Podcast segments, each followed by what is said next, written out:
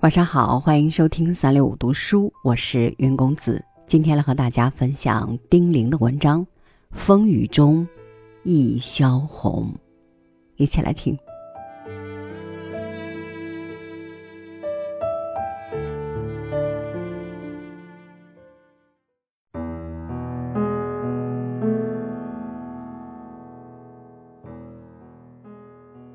本来就没什么地方可去。一下雨，便更觉得闷在窑洞里的日子太长。要是有更大的风雨也好，要是有更汹涌的河水也好，可是仿佛要来一阵骇人的风雨似的，那么一块肮脏的云成天盖在头上。水声也是那么不断的哗啦哗啦在耳旁响，微微的下着一点看不见的细雨，打湿了地面。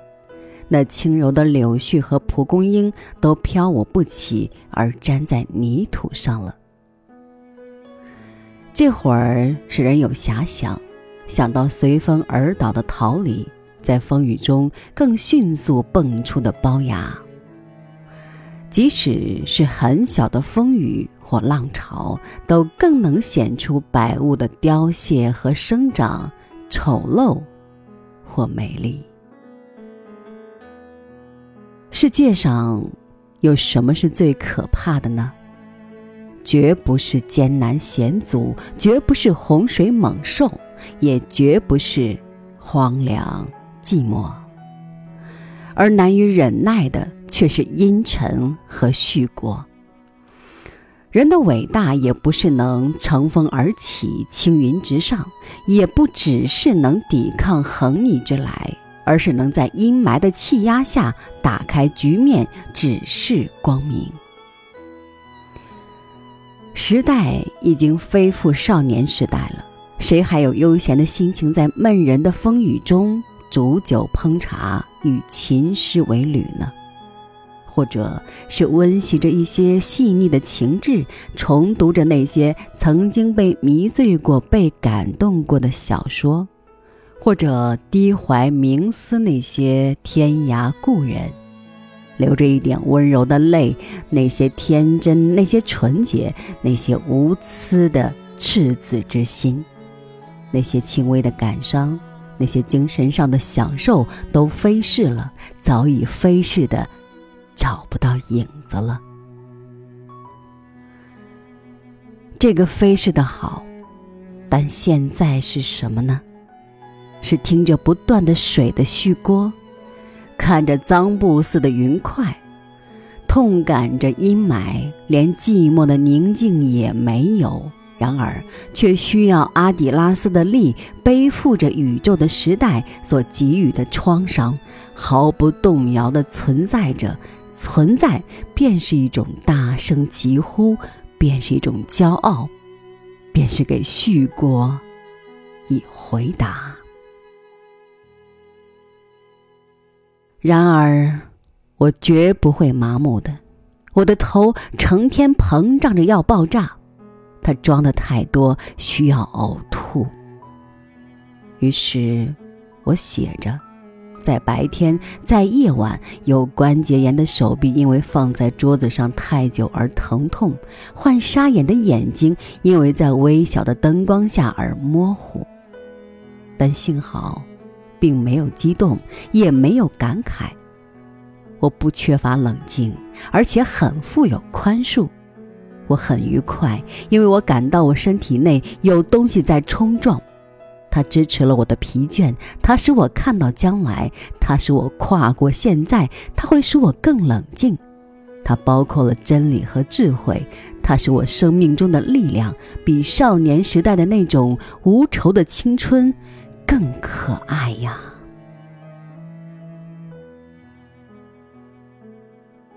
但我仍会想起天涯的故人的那些死去的，或是正受着难的。前天，我想起了雪峰，在我的挚友中，他是最没有自己的了。他工作着，他一切为了党，他受埋怨过。然而他没有感伤，他对名誉和地位是那样的无睹，那样不会趋炎附势、培植党羽、装腔作势、投机取巧。昨天我又苦苦的想起秋白，在政治生活中过了那么久，却还不能彻底的变更自己。他那二重的生活使他在临死时还不能免于有所申诉。我常常责怪他申诉的多余，然而当我去体味他内心的战斗历史时，却也不能不感动，哪怕那在整体中是很渺小的。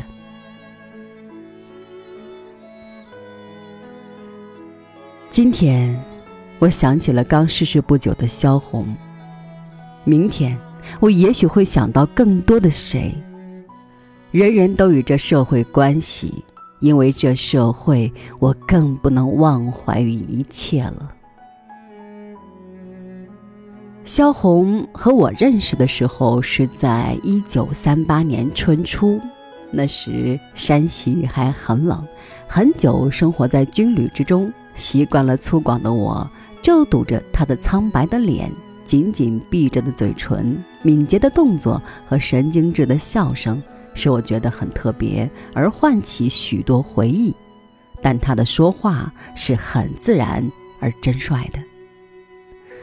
我很奇怪，作为一个作家的他，为什么会那样的少于世故？大概女人都容易保持纯洁和幻想，或者也就同时显得有些稚嫩和软弱的缘故吧。但我们都很亲切，彼此并不感觉到有什么孤僻的性格。我们尽情的在一块儿唱歌，每晚谈到很晚才睡觉。当然，我们之中在思想上、在感情上、在性格上都不是没有差异。然而，彼此都能理解，并不会因为不同意见或不同嗜好而争吵而揶揄。接着是他随同我们一道去西安，我们在西安住完了一个春天。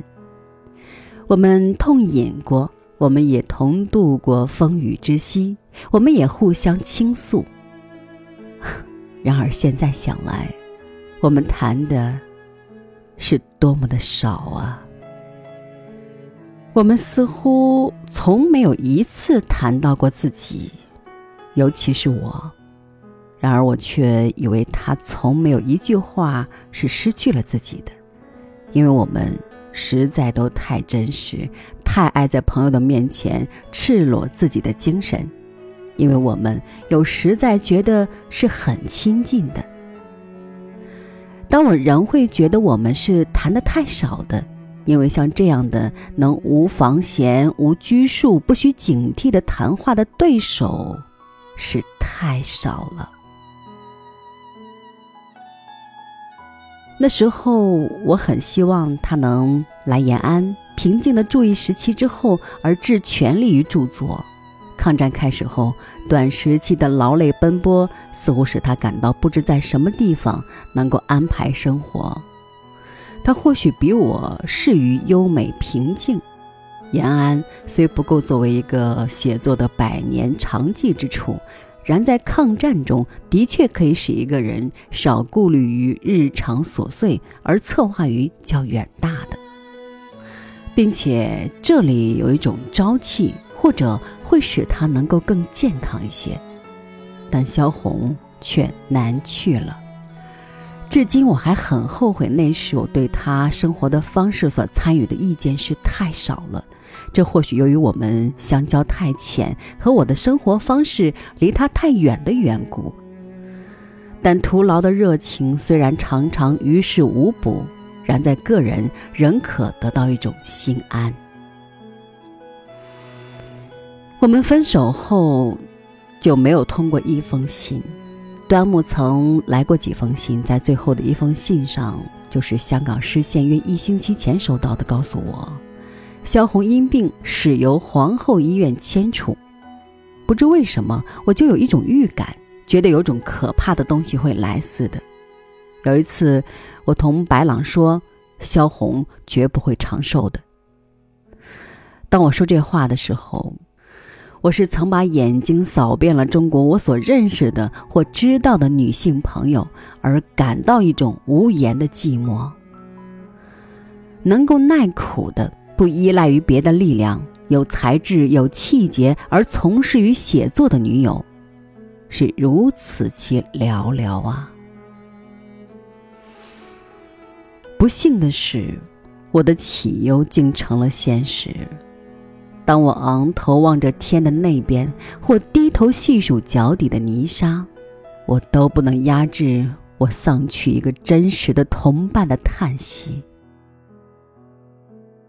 在这样的世界中生活下去，多一个真实的同伴，便多一份力量。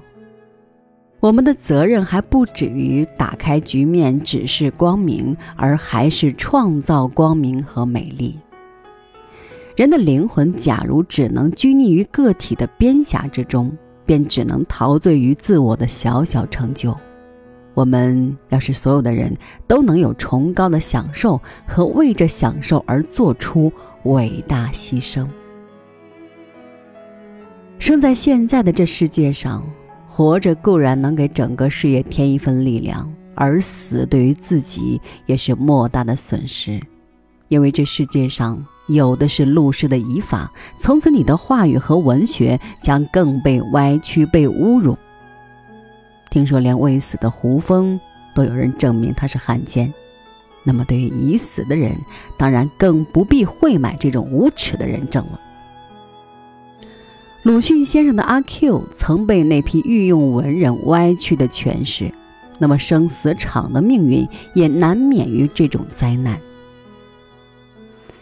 在活着的时候，你不能不被逼走到香港；死去，却还有各种污蔑在等着，而你还不会知道，那些和你一起脱险回国的朋友，还将有被监视和被处分的前途。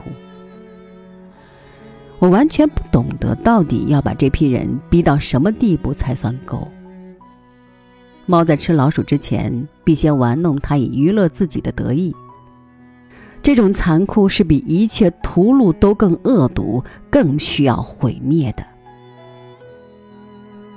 只要我活着，朋友的死嚎一定将陆续的压住我沉闷的呼吸，尤其是在这风雨的日子里，我会感到我的重荷。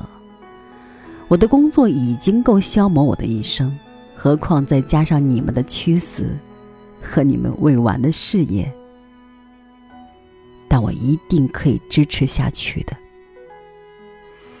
我要借着风雨寄予你们，死去的、莫死的朋友们，我将压榨我生命所有的剩余，为着你们的安慰和光荣，哪怕就仅仅为着你们也好，因为你们是受苦难的劳动者，你们的理想就是真理。